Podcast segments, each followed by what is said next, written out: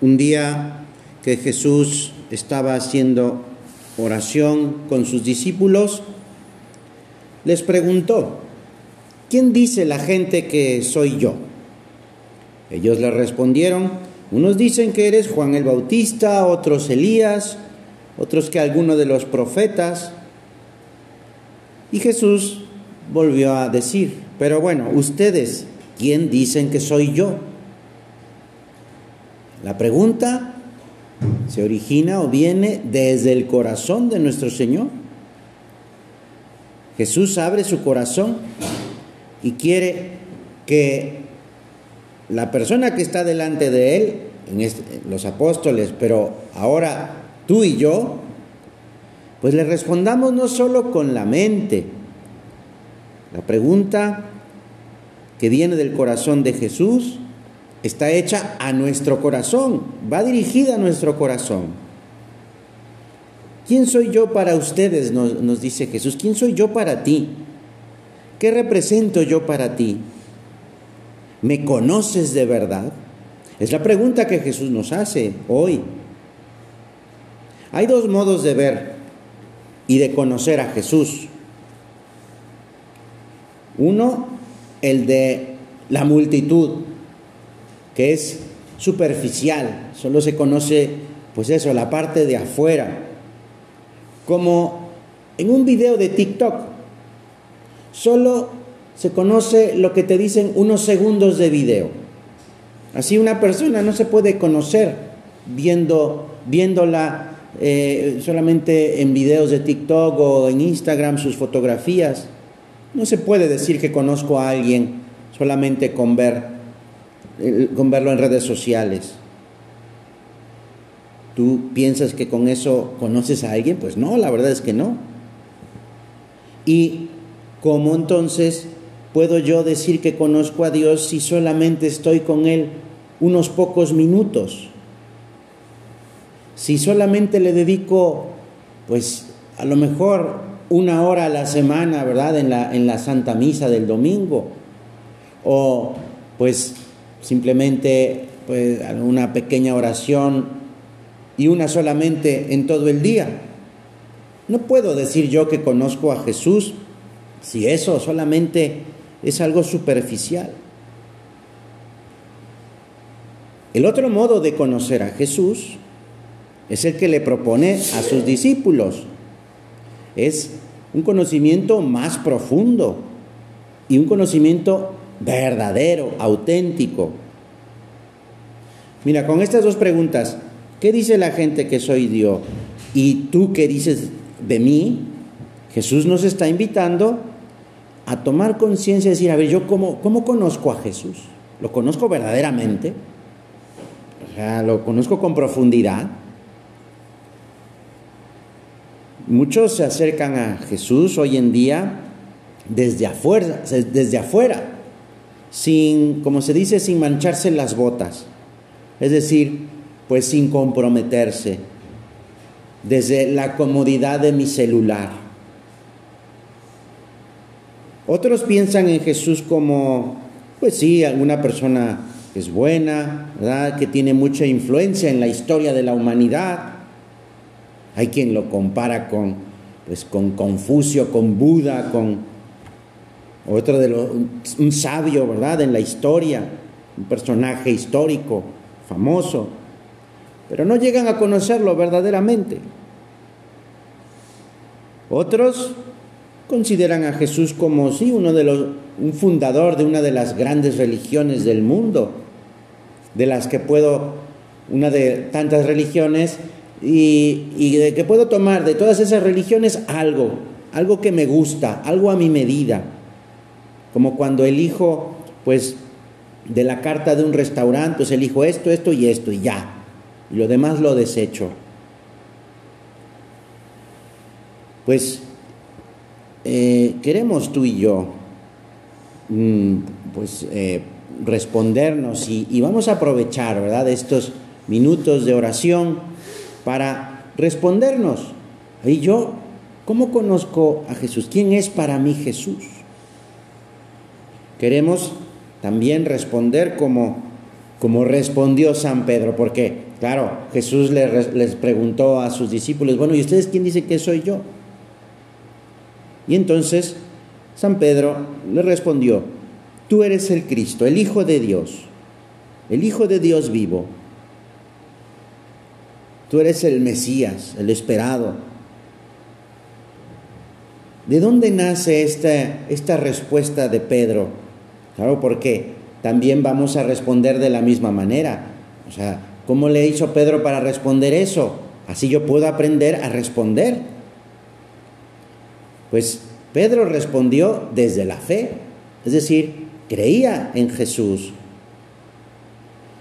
Mira, si eh, en el Evangelio hay muchos detalles pequeñitos que si, no, si nos distraemos un poquito, se nos pueden ir y, no, y no entender mejor lo que nos dice Jesús. Al inicio de, este, de este Evangelio que acabamos de leer, dice, Jesús oraba a solas y sus discípulos estaban con él. Es decir, estaba en oración. Estaba en oración hablando con Dios Padre, pero también estaban los discípulos. Los discípulos están incluidos en la oración, en el diálogo de Jesús con su Padre Dios. Y de este modo, los discípulos ven cómo Jesús trata a Dios Padre, cómo habla con Él. Ahí hay una clave, es decir, en la oración, en la oración. En la oración estamos con Él, es decir, estamos con Jesús. Acabamos de decir al principio de nuestra oración que creemos firmemente que Jesús está aquí, que nos ve, que nos oye. Es en la oración donde yo voy a conocer a Jesús donde voy a, de donde va a salir esa respuesta. Sí, tú, Jesús, para mí eres el Mesías, el Hijo de Dios, el Hijo de Dios vivo. Aquí ya se nos da una pista bien grande, bien importante, la oración. La oración. Es en la oración donde conocemos a Jesús y donde Jesús nos ayuda a conocernos a nosotros mismos, es decir, nos dice quiénes somos, quiénes somos delante de Dios. Ah, porque una cosa es quién es Jesús para mí, pero otra cosa muy importante es, ¿y yo quién soy para Dios? ¿Quién soy para Dios? Pues soy su hijo. Eso lo descubrimos en la oración. Claro, te lo estoy diciendo ahora, pero, pero es cuando tú haces oración, cuando experimentas y te das cuenta que es verdad, soy un hijo de Dios. Solamente quien tiene una relación cercana con Jesús, que está unido a Él, pues eh, puede darse cuenta de esto. Se trata de permanecer con Él.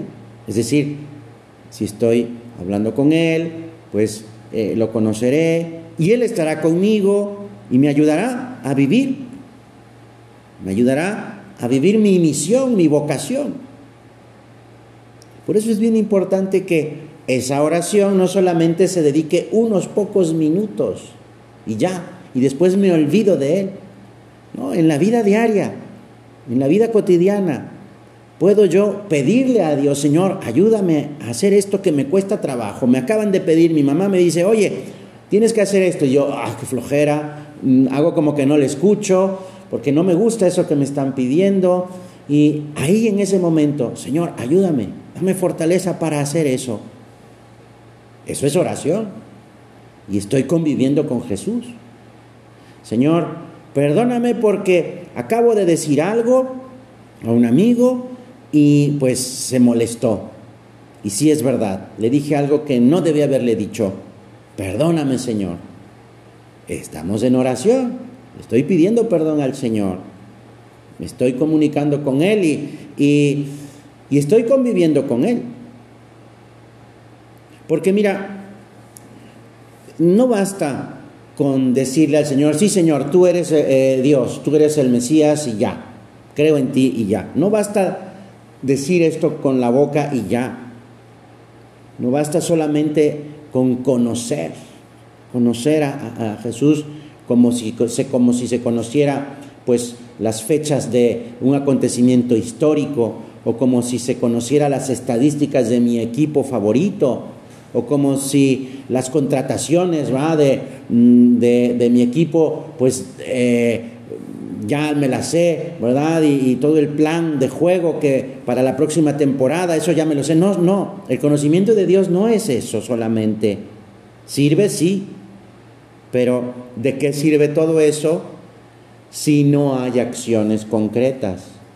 Si no hay obras concretas que manifiestan que sí, creo que Dios es mi Padre, creo que Jesús es el Hijo de Dios, mi Salvador y creo que yo soy hijo de Dios también. Es decir, con las acciones, con las acciones. El decirlo me invita a hacerlo.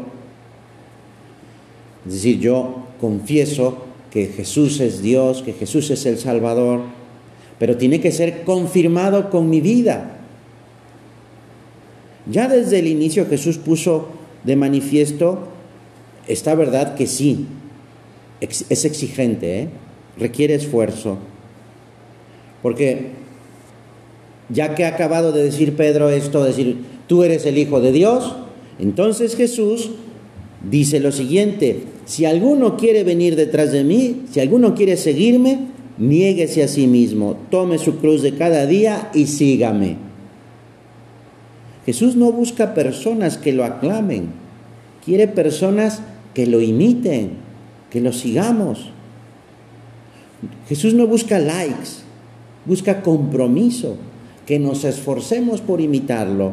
Claro, un like es pues, eh, poner un corazoncito en la foto, en el pozo, lo que fuera. A lo mejor poner un comentario, unas llamas y ya, o un fire y ya está. Pero Dios no quiere eso. Dios quiere que seamos como Él, que seamos como su Hijo, como Jesucristo. La invitación de Jesús es negarnos a nosotros mismos. ¿Qué quiere decir eso? Bueno, pues negarme a mi soberbia, a mi pereza, a mi egoísmo, negarme a mí mismo, tomar la cruz y, y seguirlo. Jesús ofrece, se ofrece primero, ¿eh? Quien toma primero la cruz es Jesús y se ofrece a Dios Padre se entrega con un amor humilde. Bueno, pues, ah, bueno, y también este, este amor de Jesús en la cruz que se entrega, se hace presente en la Eucaristía, en la misa. Cuando celebramos la Santa Misa, pues está Jesús entregándose una vez más por ti y por mí y, lo comemos. Acabamos de celebrar el jueves pasado esa presencia de Jesús en la misa. Pues de eso se trata, de eso se trata, de recibirlo.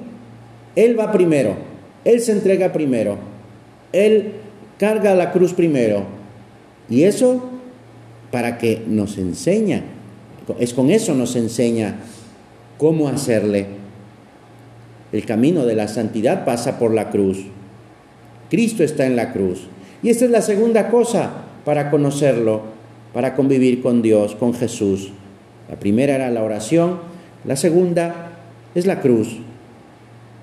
El mismo Señor así nos lo explica, ¿eh?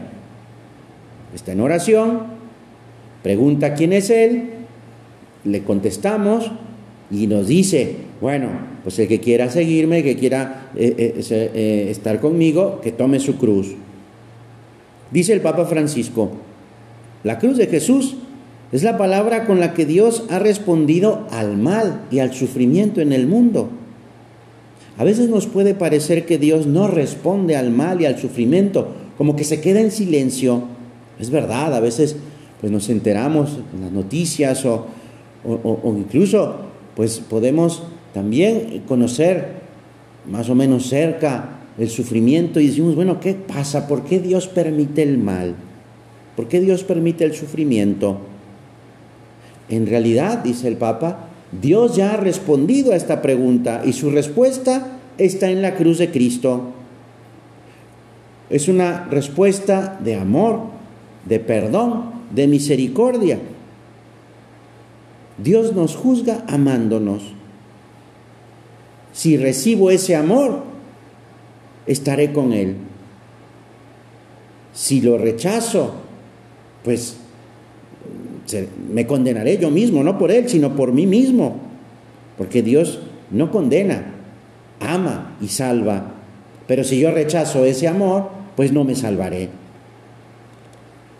La palabra de Jesús en la cruz es la respuesta que estamos buscando tú y yo.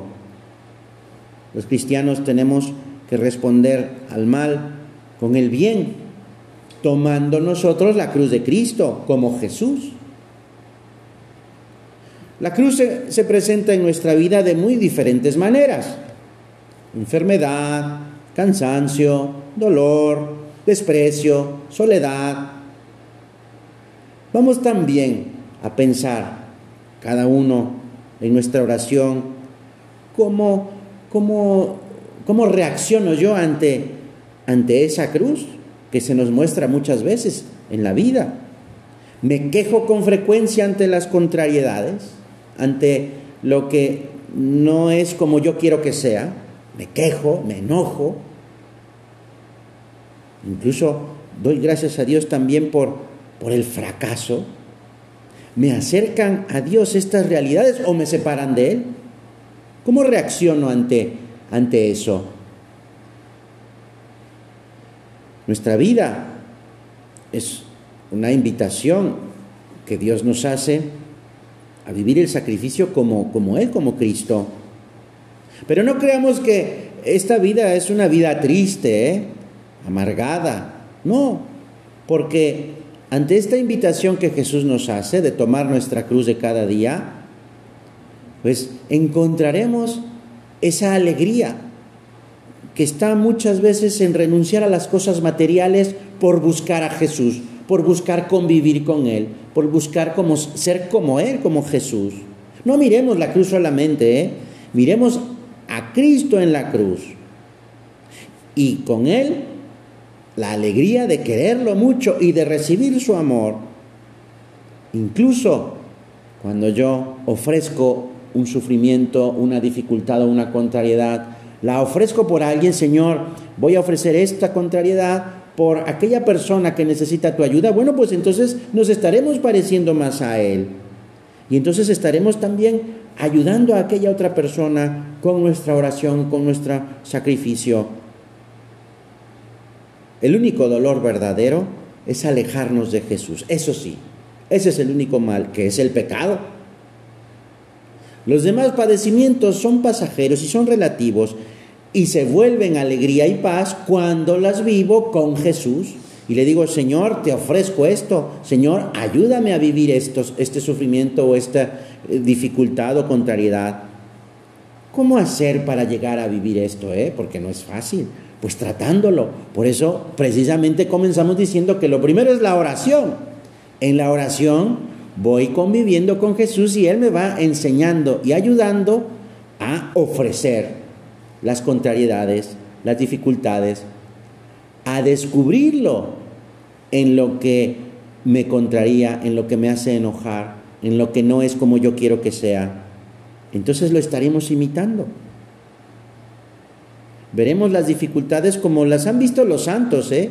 como un estímulo, como un obstáculo, sí, que es, que es con Jesús, es posible saltarlo, para llegar a Él.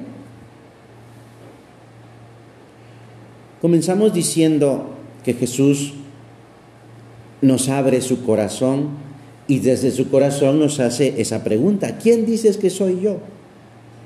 Pues Jesús sigue queriendo entrar en tu corazón y en mi corazón. Estar habituado, es decir, eh, estar entrenando para cargar la cruz de cada día, pues lo podemos hacer. No solo las contrariedades que nos lleguen sin buscar, sino precisamente buscar, buscar los pequeños sacrificios. Eso es lo que se llama la mortificación. Vivir las mortificaciones es, y ofrecer esas mortificaciones, pequeños sacrificios, eh, nos va entrenando, nos va entrenando para que cuando vengan eh, sin buscarla podamos encontrar a Dios ahí, encontrar a Jesús.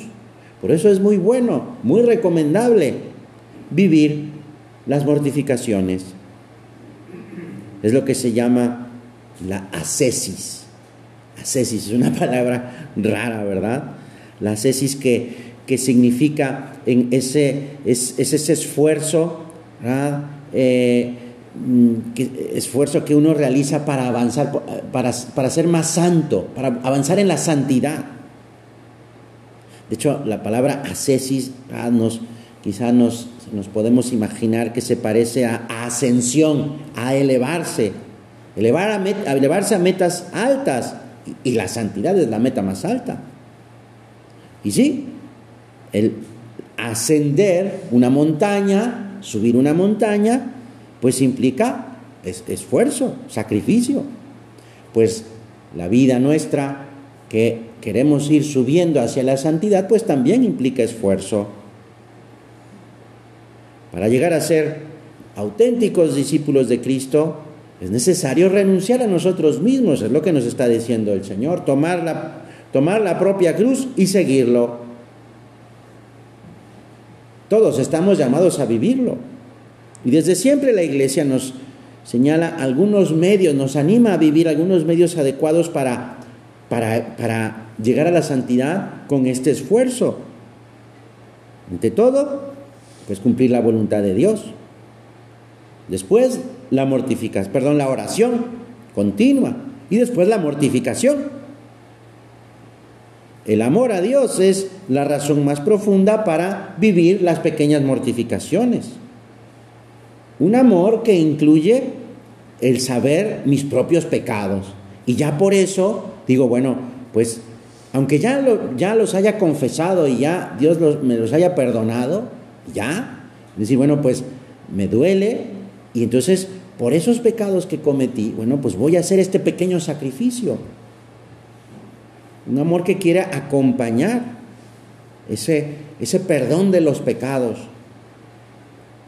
Un, un amor que, que nos ayuda a, pues a purificarnos. Eso es la mortificación, que es demostración práctica de amor a Jesucristo, no nada más de palabra. Habíamos dicho hace un momento que, que, bueno, ok, hay que decirlo, pero las acciones son lo que da verdaderamente esa manifestación del amor de Dios. Y la mortificación es precisamente acción, practicar o manifestar el amor que yo le tengo a Jesús.